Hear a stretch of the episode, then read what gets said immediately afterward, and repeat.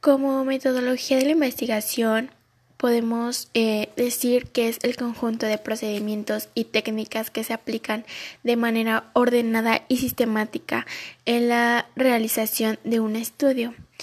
Eh, es un proceso de investigación. Eh, la metodología es una de las etapas en que se divide la realización de un trabajo, una investigación o algo así. En ella el investigador y los investigadores deciden el conjunto de técnicas y métodos que emplearán para llevar a cabo las tareas vinculadas a la investigación. De esta manera, la metodología de investigación elegida es la que va a determinar la manera en que el investigador recaba, ordena y analiza los datos obtenidos. La función de la metodología de la investigación es otorgarle validez y rigor